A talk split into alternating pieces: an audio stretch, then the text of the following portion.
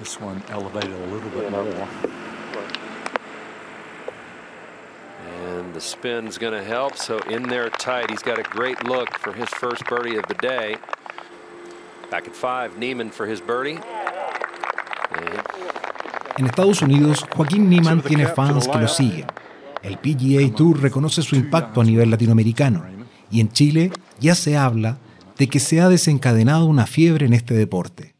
Sábado conversó en exclusiva con él, mientras jugaba un torneo en Las Vegas, para hablar de su historia, su rápido ascenso en el golf y su adaptación a la elite mundial de esta disciplina.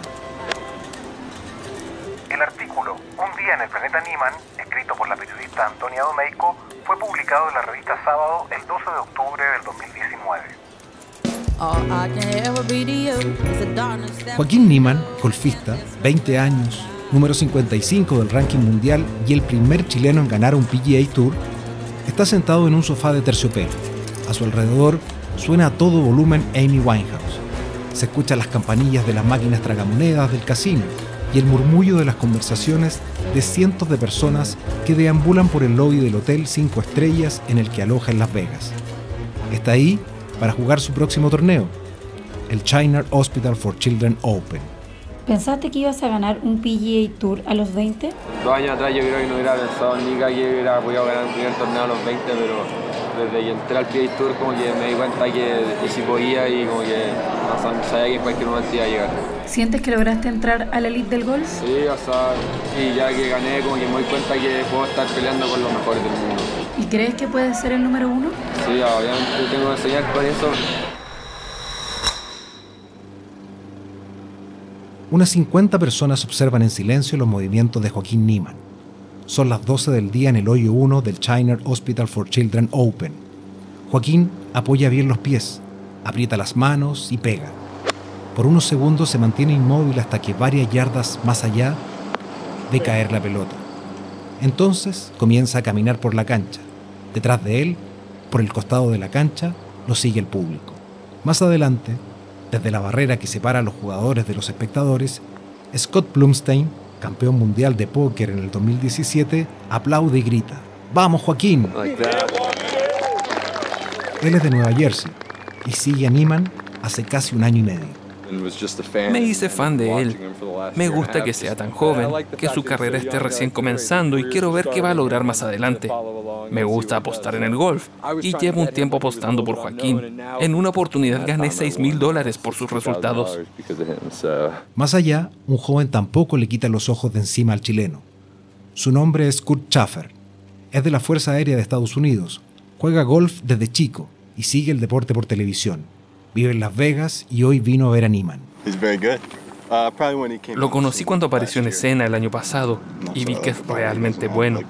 Me gusta porque es diferente y no cumple con el molde. Es joven, es de Chile y no fue a la universidad. Seguramente el próximo año va a estar en los top 10. Como ellos, otras 40 personas siguen al grupo con el que Joaquín Niemann se le asignó jugar. Los golfistas estadounidenses Matthew Wolf y Colin Morikawa, de 20 y 22 años. También lo siguen las cámaras del PGA. De los 45 grupos del torneo, el de Joaquín fue uno de los cuatro seleccionados por el PGA para ser transmitido en vivo. En los otros grupos seleccionados juegan leyendas del golf como Phil Mickelson y Brooks Koepka, o el ganador del año anterior, Brian DeChambeau. Joaquín es el único latinoamericano entre ellos. La reportera del Golf Channel, Chantal Maccabi, explica lo destacable que es que el PGA haya escogido transmitir su juego en vivo. Solo siguen a los que quieren poner en vitrina. El hecho de que estuvieran siguiendo al grupo de Joaquín muestra que ellos saben que la gente quiere verlos. Al terminar la primera ronda, una decena de niños y jóvenes se acercan a Joaquín a pedirle autógrafos. Le pasan gorros y pelotas de golf. Él firma rápido en un acto casi automático. ¿Te incomoda la exposición? Nada, me da lo mismo, ¿verdad? O sea, porque no es como que, o sea, intento pensar, no sé, en Tiger, que no, no, no sé, poder parar ni... No puede estar en ni un lado solo, lo tiene que estar todo el rato como escondido y... Yo creo que igual no, o sea, no soy tan reconocido como andar teniendo cuidado de cualquier cosa. Igual puedo salir a comer y estar acá y sé que nadie me va a venir a molestar o no. A los 16 años, Niman igualó la marca de Tiger Woods al ganar prestigiosos torneos juveniles, como el Orange Bowl y el Optimist International en un mismo año. A los 18 fue número uno en el ranking mundial amateur. Al año siguiente se profesionalizó y hace un mes, además de ser el primer chileno en ganar un PGA, se convirtió en el tercer jugador nacido fuera de Estados Unidos en ganar un tour antes de los 21 años. Su destreza como golfista y su juventud han llamado la atención, pero también su cabeza, dice el analista de golf Silvia Bertolacini. No le falta nada porque es un pegador largo, juega muy bien el green, pero creo que mentalmente es donde, donde no sorprende, tiene esa frialdad para definir este, nos hace pensar de que sus posibilidades son muy grandes y muy buenas. Si uno tuviera que comprar acciones de una empresa, compraría acciones de Joaquín Niman. Su papá, Jorge Niman, está en la terraza del club donde su hijo acaba de terminar la primera ronda del torneo. A su alrededor caminan miles de espectadores y uno que otro golfista. Lo acompaña su hijo Lucas, dos años mayor que Joaquín. El padre recuerda que desde que su hijo era chico le sorprendía lo disciplinado y metódico que era. Joaquín pasó la mayor parte de su infancia con su familia en Talagante, en una casa que quedaba en el club de golf Las Palmas. Ahí aprendió a jugar golf a los cinco años.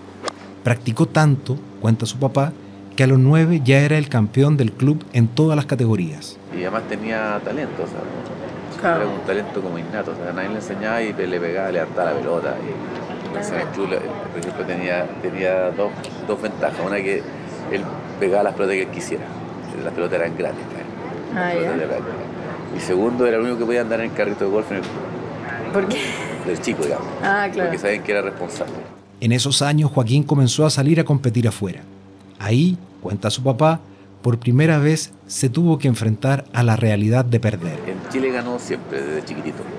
Y cuando empezó a salir, el primer torneo no pasó el corte. Diría que los 10 años como que hizo el clic. Estábamos jugando un campeonato en, en Palm Beach, Florida. Y estábamos jugando y no sé si quedó una cuestión, le salió una papa, no sé, algo. Y se pone a llorar. Lo que le dije, anduvimos 9.000 kilómetros acá. Entonces cuando los mejores cabros del mundo y venía a llorar, yo en Santiago. Disfruta esto, ya estás aquí, disfrútalo, haz, tu juego. Ahí yo creo que eso le, le, ayudó harto porque en el fondo de ahí anda con la idea de disfrutar, de disfrutar, de pasarlo bien. A los 12 años, la opción de ser golfista se transformó en algo más serio para Joaquín. Primero fue becado por el Sport francés y a los 14 por el Club de Polo. Sus padres se habían separado y él se fue con su papá para tener más cerca su lugar de entrenamiento. También se cambió del colegio de Talagante al Athletic Study Center en Santiago.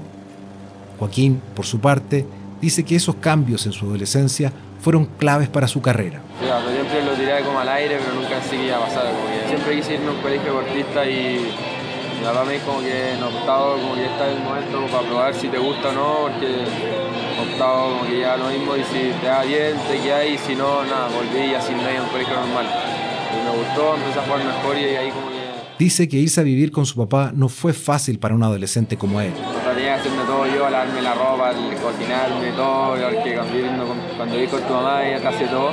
Y ahí estuve desde los 14 años y me movía solo, hacía todo solo ya esa y como que ahí como que me ayudó muerto como a madurar en el golf y también en la así que yo creo que desde ahí como que si no hubiera hecho ese cambio capaz que no estaría acá. Su papá dice que desde entonces Joaquín ha sido independiente. Es para adentro, como muy independiente, como que a uno le molesta. Siempre es como bien cerrado. Te vive su mundo.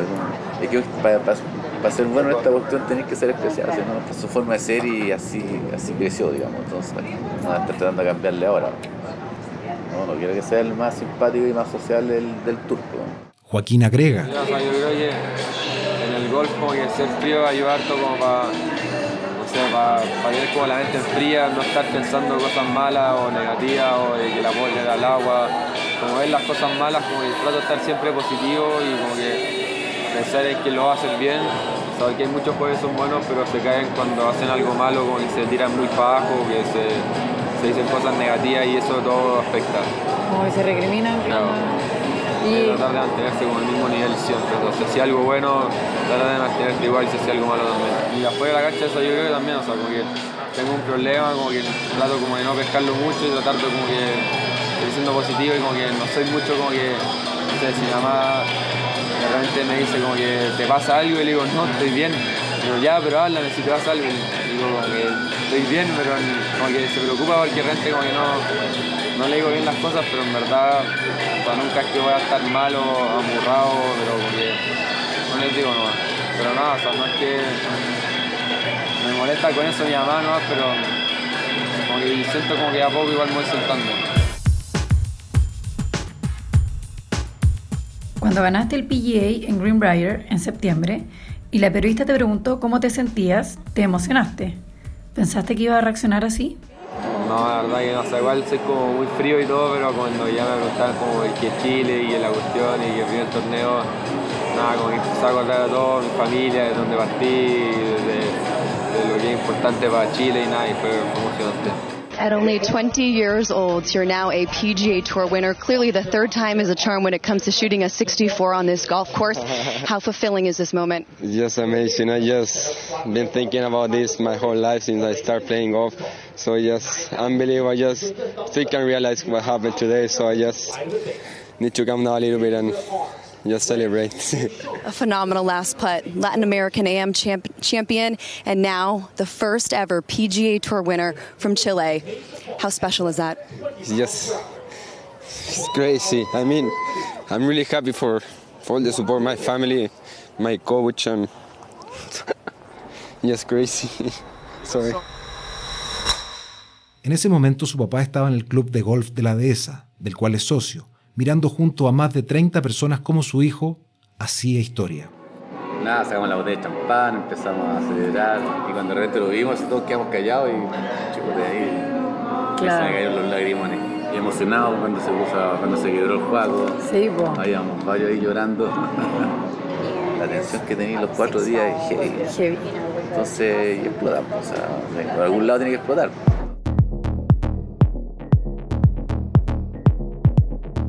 A principios del 2018, Joaquín Niman se transformó en profesional. En un inicio, su plan era ir a una universidad en Florida, pero no obtuvo el puntaje necesario en la prueba TOEFL y no fue aceptado.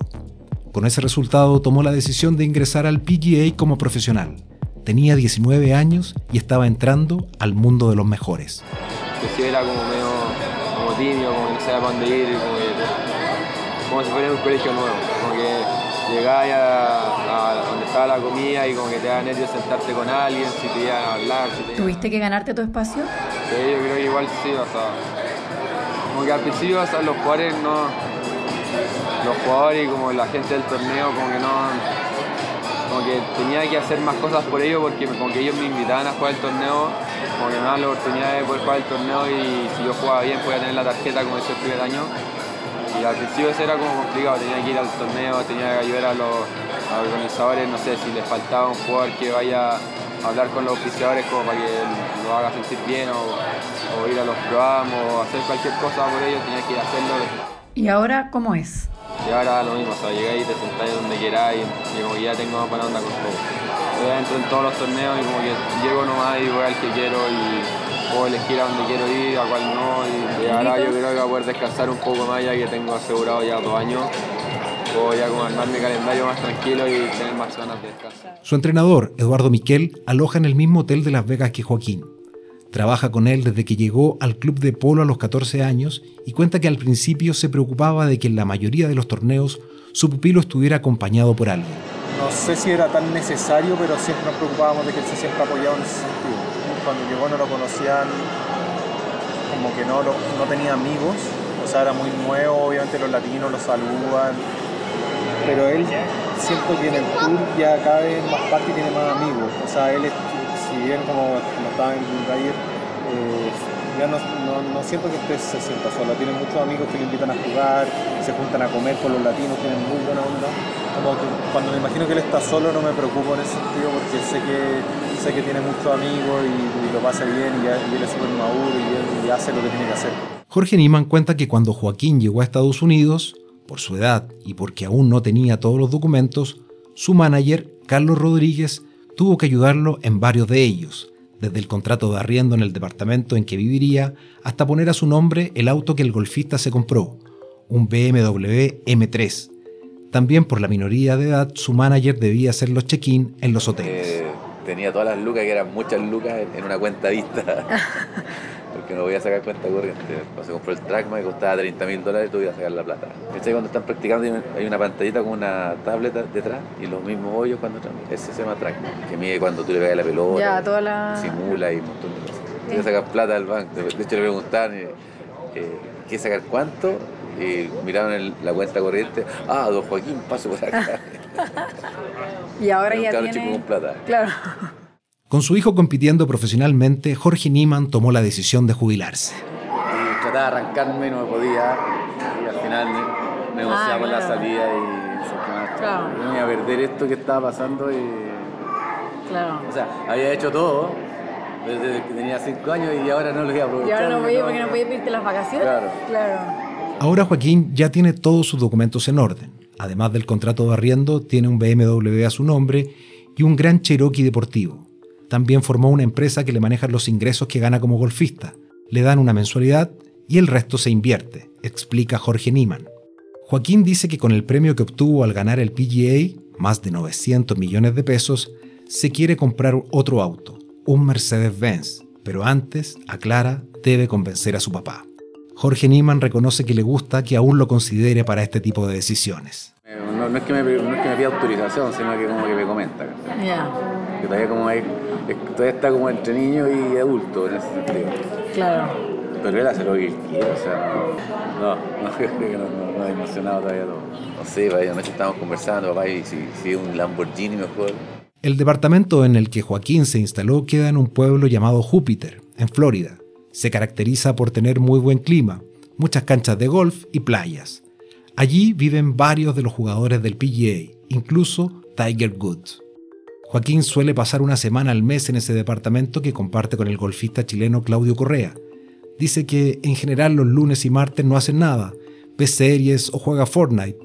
Los miércoles entrena, va al gimnasio y luego a la cancha, que le queda 10 minutos en auto. A veces sale a comer con amigos chilenos, golfistas, que estudian en universidades de Florida. No, no tanto, no, no, no conozco a nadie que yo no tengo idea, no conozco a nadie. Pero no, son de ahí detalles, ellos son unas casas gigantes pegadas a la playa. Sí. No, no, sí. Son topados en las canchas y he jugado un par de veces con ellos, pero... ¿Con Tiger? Sí, fue una vez. No, estuvo bueno. Jorge, su papá, ha ido varias veces a verlo Júpiter y dice que el lugar es muy tranquilo y que por lo general se queda una noche, porque no hay mucho más que hacer. Fome, no, es un pueblito fome. es lo más piola que hay, no, no, no, hay. Eh, vive mucho viejito, eh, vive mucho golfista porque es tranquilo. me arranco, yo estoy, he estado una noche, cuando estoy una noche ahí me arranco. No es que la vida que tiene el juego ahí es, entretenida para él, pero no para otro. O sea, esta es la vida del juego. Y así como está aquí, el otro día despierte, no saben qué ciudad está y está haciendo lo mismo. Tiene, que hacer jugar el Pro tiene que comer con los mismos jugadores acá. es, como cuando uno va a la oficina. Claro, esta es su oficina. Esta es su oficina, En los tours, Joaquín suele juntarse con los jugadores latinos, como los mexicanos Carlos Ortiz y Abraham Anser, y el colombiano Sebastián Muñoz. La analista de golf Silvia Bertolacini ha visto cómo Joaquín se ha integrado y las nuevas posibilidades que se le vienen. Joaquín este, entró muy bien, eh, te digo, creo que después de, esa este, clínica que hizo con Jack Nicklaus, Nicklaus lo alabó mucho y, creo que Joaquín viste, juega rondas de práctica con cualquiera. Cada vez que puede, Joaquín viene a Chile Suele ser en diciembre y alguna semana durante el año. Visita a su familia, a su polola y a sus amigos.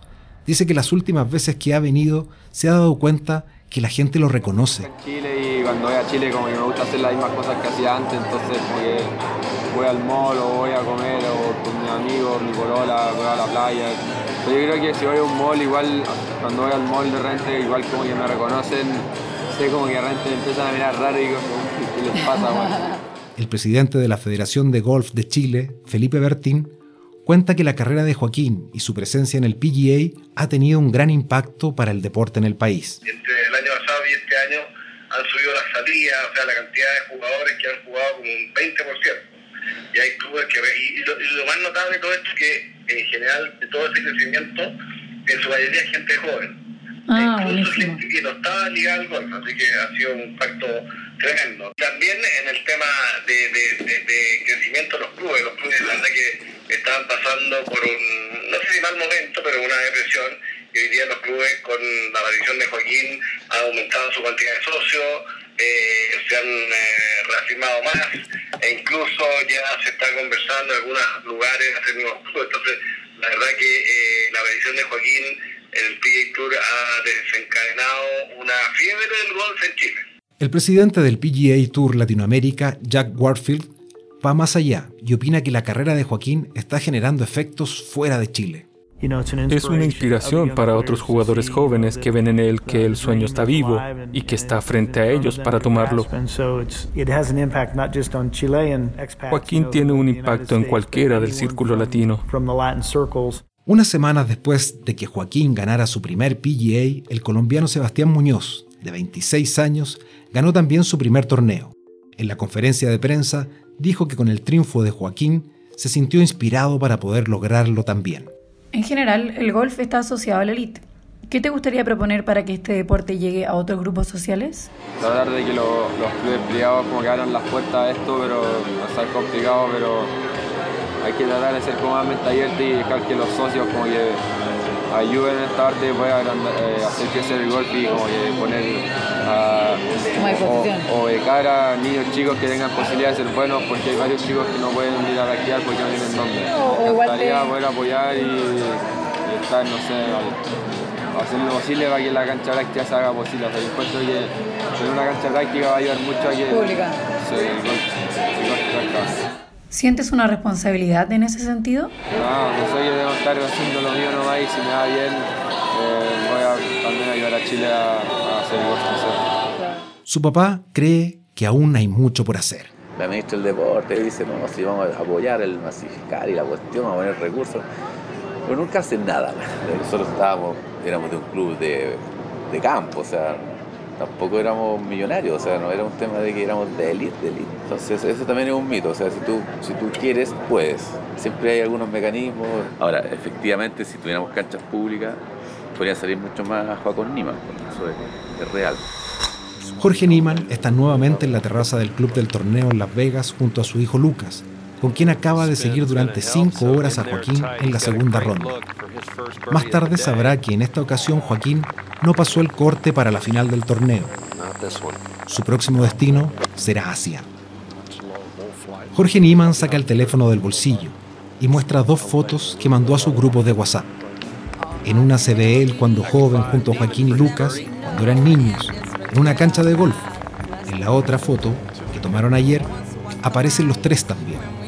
Él, más canoso, y sus hijos, con barba en el Boulevard de Las Vegas.